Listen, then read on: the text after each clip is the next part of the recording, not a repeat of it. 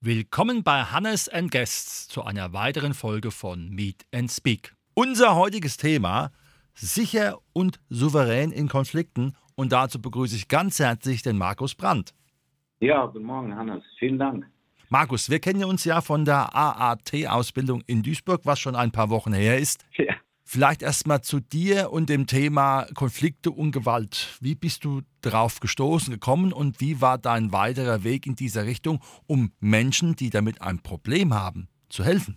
Ja, das ähm, fing damit an, dass ich irgendwann mal mich entschlossen habe, Sozialarbeit zu studieren. Nach einer Berufsausbildung habe ich gedacht, naja, Studium wäre auch nicht vielleicht schlecht. Und dann war halt Sozialarbeit etwas, was mich angesprochen hat. Und dann habe ich äh, Sozialarbeit studiert und kam danach relativ schnell in Kontakt mit äh, dem Ansatz des Antiaggressivitätstrainings und hatte während dem Studium schon immer mit delinquenten Jugendlichen gearbeitet. Und ich hatte damals Jens Weidner auf dem Vortrag kennengelernt für die Bewährungshilfe in Mainz. Da habe ich noch sogar die Teilnahmebescheinigung. Und das fand ich so toll, was er da gesagt hat. Und dann habe ich mich bemüht, eine Ausbildung zu machen. Und äh, mir ist dann auch gelungen, relativ früh in die Ausbildung zu kommen. Und da gab es im ambulanten Bereich noch niemand, der mit diesem Ansatz gearbeitet hat.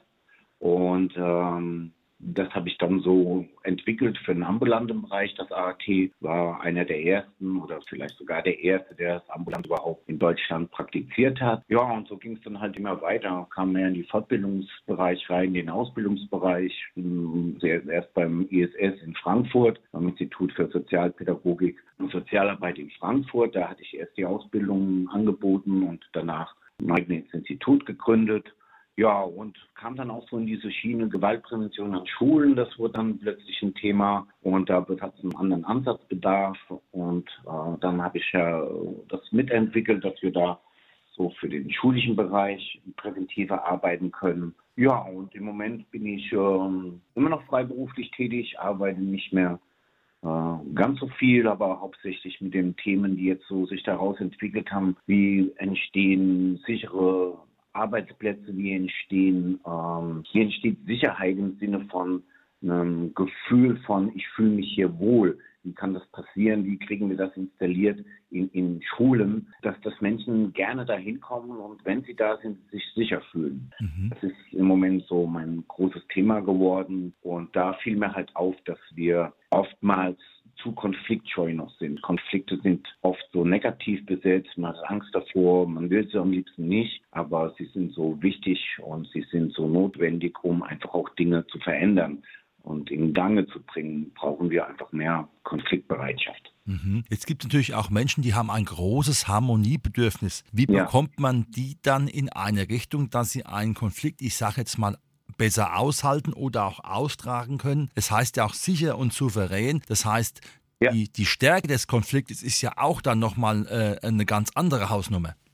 Genau. Es geht darum, dass, dass man äh, erstmal, wenn es um das Thema geht, so Konflikte souverän, souverän handeln, damit umgehen zu lernen, dass ich erstmal bei mir selbst mal gucken muss, was sind denn so meine gelernten Erfahrungen im Konflikt. Und sehr viele Menschen haben halt gelernt, dass Konflikte dazu führen, dass sie Schuldvorwürfe bekommen, dass sie äh, unsicher werden, dass sie sich hinterfragen müssen. Und das führt manchmal zu so einer Unsicherheit, die dann immer mehr wächst und größer wird und man dann irgendwie auch Angst hat, nochmal Konflikte anzusprechen, weil man vielleicht auch Angst hat, dass man nicht mehr gemocht wird, dass man abgelehnt wird, dass man vielleicht innerhalb von einem Kollegium ausgegrenzt wird, wenn man Dinge anspricht, die einem stören. Zum Beispiel, dass der Kollege seine Klasse immer früher in, in, die Pause lässt oder einfach Vereinbarungen nicht eingehalten werden. Und diesen Menschen, denen muss man einfach sehr viel ähm, Selbstwertgefühl vermitteln und sagen, du, es ist okay, wenn du für deine Bedürf wenn du,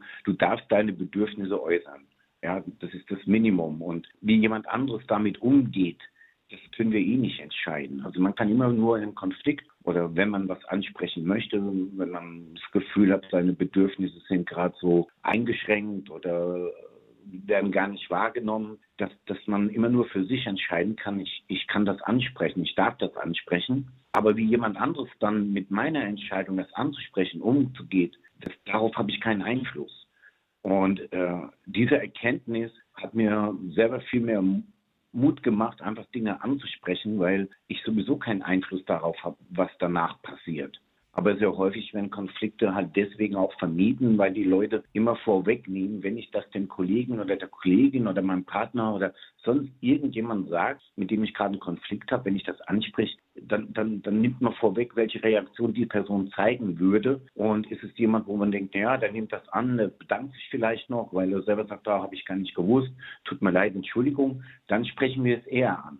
Aber bei einer Person, wo wir wissen, die wird in Angriff gehen, die wird sich verteidigen, die wird mir selber Vorwürfe machen, da scheuen wir dann oft so den Konflikt. Und das ist irgendwie von der Dynamik her nicht ganz so toll, dass äh, quasi die Leute, die dann grenzverletzend werden, die laut werden, dass die dann meistens äh, erfolgreicher sind. Und äh, deswegen ist es so wichtig, für, für sich selber zu zeigen, zu sagen, es ist meine Entscheidung und wie jemand anderes damit umgeht, darum habe ich, darauf habe ich keinen Einfluss. Und, und das hat mir, wie gesagt, das ist so mutmachend. Und dann geht es natürlich auch noch darum, wie schnell mh, hm, ist ein Konflikt für, für mich ein Grund, äh, mich zu verteidigen. Wie schnell habe ich das Gefühl, dass ich jetzt was äh, im Verteidigungsmodus sein muss. Und wenn ich dann in so einem Tiefstatus bin, also es gibt ein Modell, da reden wir über Status, und das sagt, sobald wir so emotional in einen Konflikt einsteigen, werden wir ähm, Teil des Konfliktes, weil unsere Emotionen da sind, wo der Konflikt ist. Und somit sind wir in der Dynamik mit drin, die das dann den Konflikt nimmt. Und deswegen wäre es so wichtig zu sagen, ich schaffe es, so eine emotionale Distanz erstmal hinzukriegen. Dass das, das äh, Aussagen oder vermeintliche Vorwürfe einen dann erstmal nicht mehr so erreichen. Mhm. Jetzt gibt es aber auch durchaus Menschen, gerade auch bei Jüngeren, die ja eigentlich genug Konfliktpotenzial haben und auch austragen. Wie bekommt man da eine Entemotionalisierung hin, weil ja oft diese Menschen ja besonders im emotionalen Bereich, ich sag mal, schnell nach oben gehen? Ja, da muss man halt mit denen speziell so nach den Gründen suchen, warum ist das so? Und meistens ist es so ein negatives Selbstkonzept, dass das so eine Kritik oder sowas äh, für sie schon so eine Fragestellung ist von, von der ganzen Persönlichkeit. Und die fühlen sich halt sehr schnell angegriffen und, und gehen dann sehr schnell auch in Angriff. Und äh, wenn, man, wenn man halt so sich persönlich angegriffen fühlt, dann ist man halt ganz schnell in diese emotionale Schiene. Und was die einfach lernen müssten, ist, dass man, dass man so eine Impulskontrolle mehr, ja, dass man lernt, so diese Impulse mal zu unterdrücken, aber auch an der, an der Ursache sucht äh, und, und an der Ursache arbeitet, nämlich dieses äh, mangelnde Selbstwertgefühl.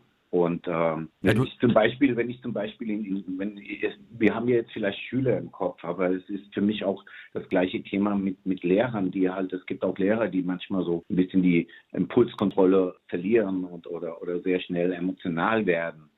Und äh, da ist es oft so, dass die das Gefühl haben, dass sie halt einfach ähm, keine äh, Akzeptanz haben bei den Schülern oder bei den Mitmenschen. Und diese Akzeptanz, die kommt ja nicht, die, die kommt über Verbindlichkeit, die kommt über Fairness, die kommt über das Thema halt, äh, dass ich berechenbar bin, dass ich verlässlich bin. Und dadurch kriege ich dann so eine Akzeptanz, die nicht auf einer, oder daraus entsteht meine Autorität, über Verbindlichkeit und, und Klarheit, die, die auf Akzeptanz fußt und nicht über Macht. Und wenn ich aber über Macht arbeite, habe ich immer Angst, diese Macht zu verlieren. Und deswegen bin ich da ganz schnell auch immer mit Schülern oder mit Mitmenschen in, in Machtspielen, weil ich selber schon so fixiert bin darauf, Konflikte auf eine Machtebene zu bringen. Wie und in welcher Form arbeitet dann der Markus mit seinen Klienten?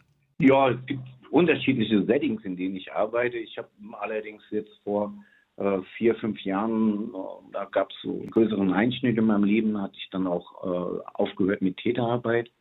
Also die äh, Täterarbeit, die mache ich gar nicht mehr. Aber ansonsten arbeite ich halt mit äh, in Fortbildungen, dass ich in Schulen oder in Jugendhilfeeinrichtungen eingeladen werde, mache da Inhouse-Fortbildung oder aber äh, Leute sind im Einzelsetting über Online oder in Face-to-Face-Coachings, wo es um dieses Thema geht, zur Persönlichkeitsentwicklung. Wie werde ich sicherer äh, in Konflikte? Wie gehe ich damit souveräner um? Wie lasse ich mich dann nicht mehr so emotional triggern, sondern behalte einfach so eine, ja, eine Souveränität. Und ähm, das, das kann man, wie gesagt, über äh, Fortbildungen, die ich anbiete, machen oder halt auch äh, persönlich. Wie weit spielt da die Körperhaltung und die Körpersprache eine Rolle?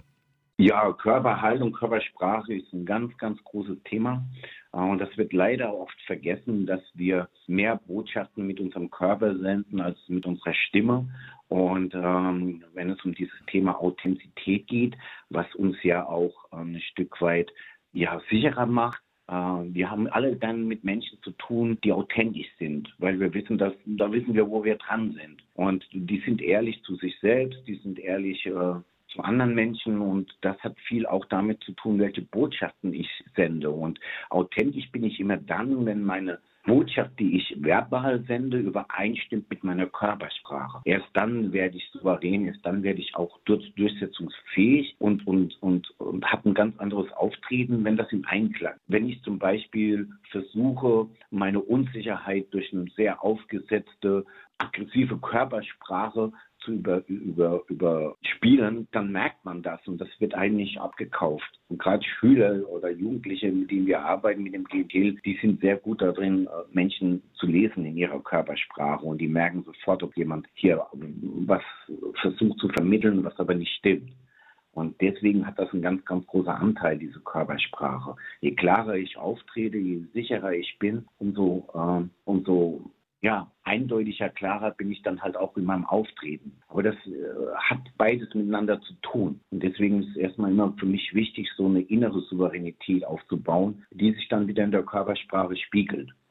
Mhm. Jetzt ist es ja so, dass, ja, ich sage mal, die Welt natürlich aus viel Drama besteht und äh, es braucht man immer Täter und man braucht auch Opfer. Wie sieht es aus mit der zentralen Frage der Dramatisierung von dem anderen? Wie komme ich da nicht rein in diese Dramasache und bleibe im wahrsten Sinne des Wortes cool? Ja, indem man einfach so äh, sich klar macht, dass jemand anderes meistens gar nicht einen Konflikt mit dir selber hat, sondern du manchmal nur der Auslöser dafür bist.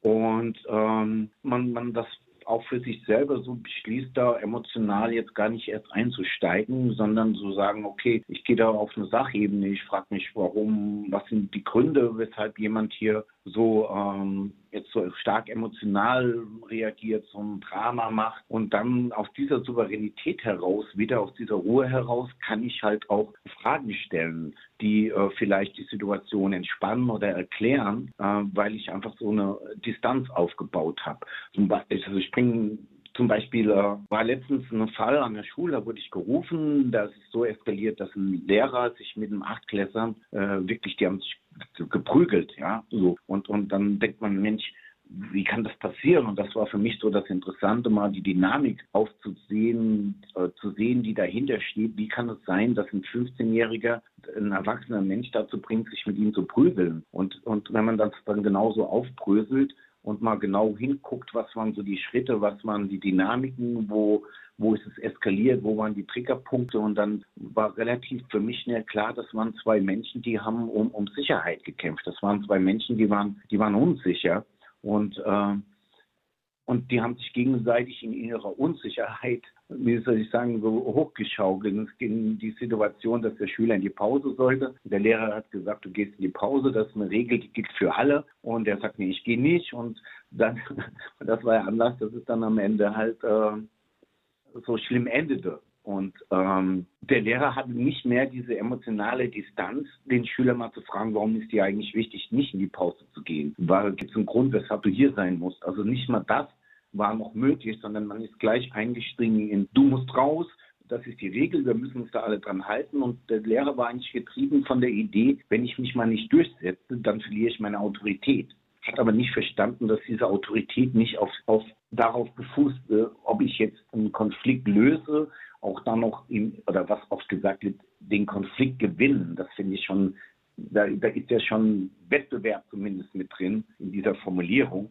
Und äh, souverän wäre gewesen, einfach mal einen Konflikt, wo ich merke, den kann ich jetzt nicht lösen oder der ist am Eskalieren, dass ich den vertagen kann. Dass ich da aussteigen und sage, pass auf, ich habe das Gefühl, wir sind jetzt gerade auf Eskalationsprozess. Ich kann dich auch nicht zwingen, äh, den Klassenraum zu verlassen und in die Pause zu gehen. Äh, ich, ich ich steige jetzt hier aus, weil ich Verantwortung übernehme und möchte nicht haben, dass das so eskaliert. Aber der darf nicht vergessen sein, dieser Konflikt. Der muss wieder aufgegriffen werden. Und vielleicht ist der nächste Tag der bessere Tag. Dann ist man vielleicht auch in einer anderen Stimmung. Also man muss auch immer mal gucken, so wann, ist, wann, wann fühlt man sich denn eigentlich auch gut? Und, und spricht Konflikte an. Mhm. Das wird man nur machen, wenn man sich gut fühlt. Super. Wie und in welcher Form kann man den Markus finden? Ja, äh, da gibt es so eine Erfindung, die ist ganz praktisch. Das, die nennt sich Internet und da gibt es dann meine Homepage antigewalt.com. Darüber ist das möglich. Wunderbar. Das war heute unsere Sendung. Sicher und souverän in Konflikten mit dem Markus Brandt. Weiterhin viel Erfolg und schön, dass du in dieser Richtung auch aktiv bist und aktiv bleibst. Vielen Dank, Hannes. Vielen Dank für die Möglichkeit.